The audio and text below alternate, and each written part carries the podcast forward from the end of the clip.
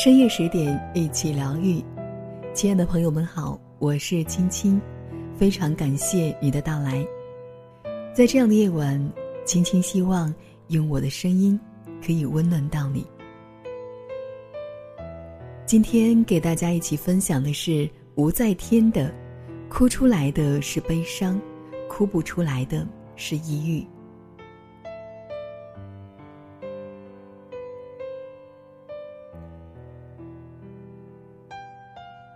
海边的曼彻斯特，这是一部很丧的电影。影片的男主角类是公寓的勤杂工，替公寓的住户们修理水管、疏通马桶。他从不微笑，和老板顶撞，在酒吧寻衅打架。住在公司提供的半地下室里，房间里没有几件像样的家具。丧这个字几乎是写在了男主泪的脸上。泪因为哥哥的突然去世，回到家乡曼彻斯特处理后事。在医院看着死去的哥哥，他面无表情。医院、殡仪馆、律师所，每一个场景的切换都陷入一段回忆。过去的他也会笑，也曾有幸福的家庭，一起喝酒打球的老友。然而，一个冬日的夜晚，本想为孩子燃起壁炉取暖的他。却忘记挂防护网，在他从便利店购物回来之后，却发现自己的家淹没在火海之中。留给他的是烧成灰烬的房子，哭得撕心裂肺的妻子和三个孩子的尸体。人在面临巨大伤痛的时候，会有怎样的反应？有的人会哭得撕心裂肺。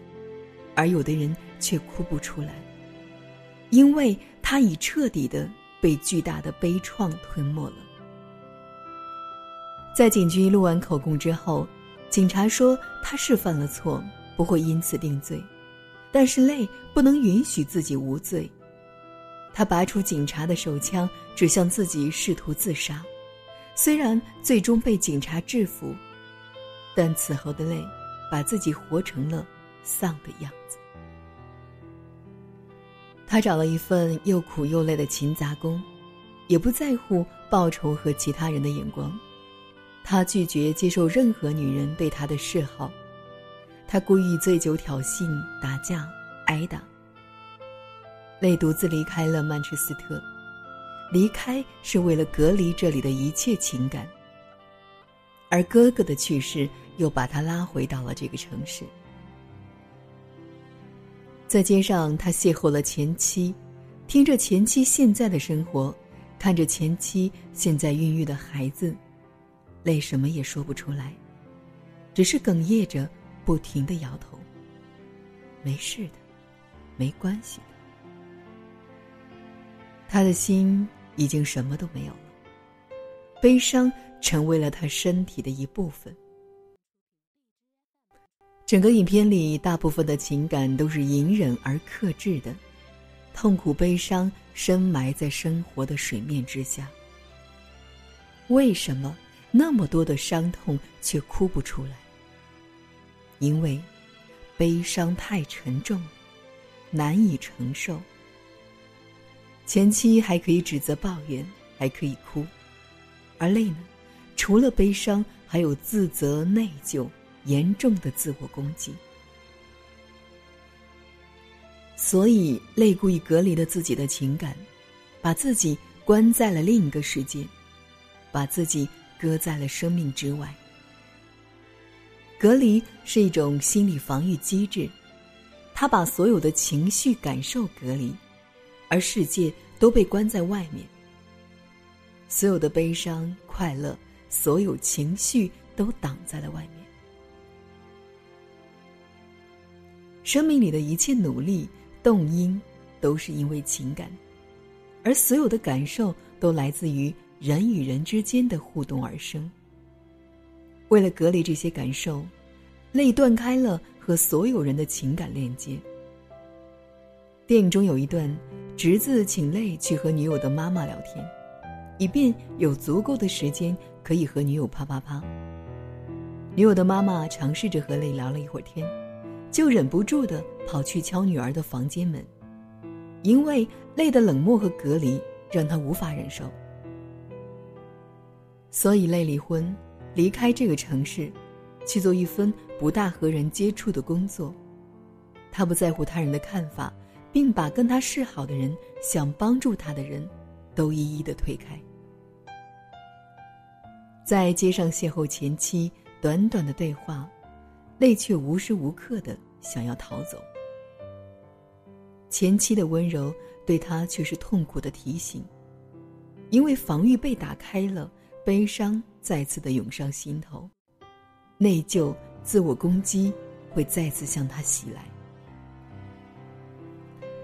转头，他只好到酒吧寻衅打架。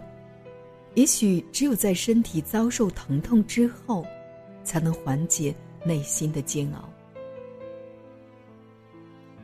心理学家曾奇峰讲过一个例子：一群学员在讨论案例报告的时候，听到悲惨的故事，大家情绪低落，甚至有人都开始哭了，而其中一个人却放声大笑，让别人。都恨不得揍他一顿，而督导老师便解释说：“大笑的人是因为别人的情感没有进入到他内心里，他把这些情感都隔离了。为什么需要把自己如此的隔离呢？也许是这个案例对他来说有着相似的悲惨体验，他为了保护自己不受伤害，所以比别人需要更多的隔离。”因为一旦隔离被打破之后，他可能是所有人中哭得最惨、最伤心的那个人。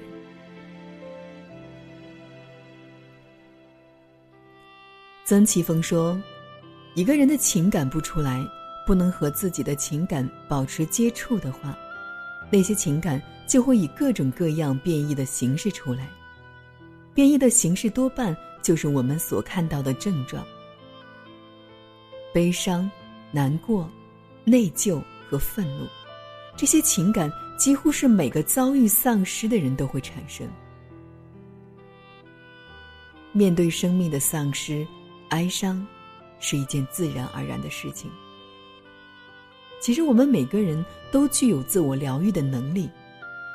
丧失是痛苦、哀伤的，但也是丧失修通的渠道。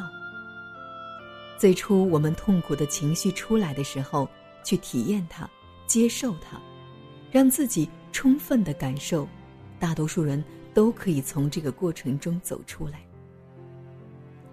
悲伤期的长短因人而异，一般而言，大部分人的哀伤期会短于六个月。还有部分人可能会持续的在哀伤中无法走出。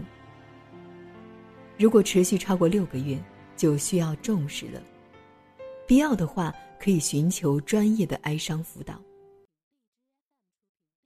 那么，哀伤辅导通常有四项任务：第一是接受丧失的事实，确认和理解丧失的真实性，增加失落的现实感；二是经验伤痛的情绪。协助当事人去处理以表达或潜在的情感，帮助当事人去表达悲伤，充分的去哀伤。三是调整和适应丧失的生活，协助当事人学会如何应对丧失后的改变，及在适应过程中出现的障碍。四是重建关系，在情感上重新定位和以丧失个体。在内心的位置，好好的和过去说再见，并走向新的生活。很多人在观看电影《海边的曼彻斯特》的时候，都会被男主累的那句 “I can't be it” 泪目。他给自己定了罪，他把自己关在另外一个世界里面。也许他也曾想过要走出来。也许他也曾想过来触碰现实的世界，但始终未能打破内心的高墙。电影最后，泪依然选择离开曼彻斯特。他没有做侄子的监护人，因为侄子不想离开这个地方。这里有他熟悉的朋友和恋人，而泪也无法留下，因为这里有他心碎的过往。分别前，侄子问泪为什么不能留下来。泪埋下头，沉默良久，说了那句 “I can't beat it”，不是不想，而是不能。虽然无法感同身受，却依然能够透过屏幕共情到男主的无力与沉重，难过到极致，哭也哭不出来的哀伤。瑞士心理学家维雷纳·卡斯特说：“一个人之所以患上抑郁症，往往不是因为过度的悲伤，而恰恰是拒绝了悲伤。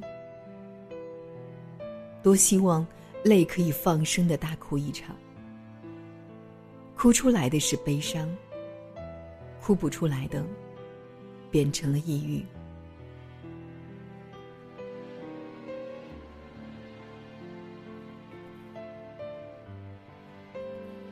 好了，文章分享完了，可能会稍显沉重，但我更希望大家看到的是一种新生的重组方式，以及我们生活中当有焦虑、抑郁的情绪的时候，一定要寻求专业的心理老师给自己疏导。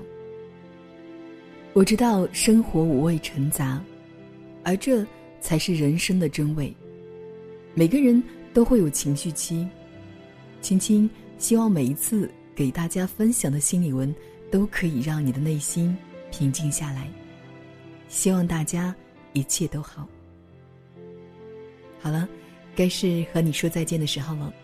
如果你喜欢这一期的文章，希望您可以动动你的手给我点赞，支持我们。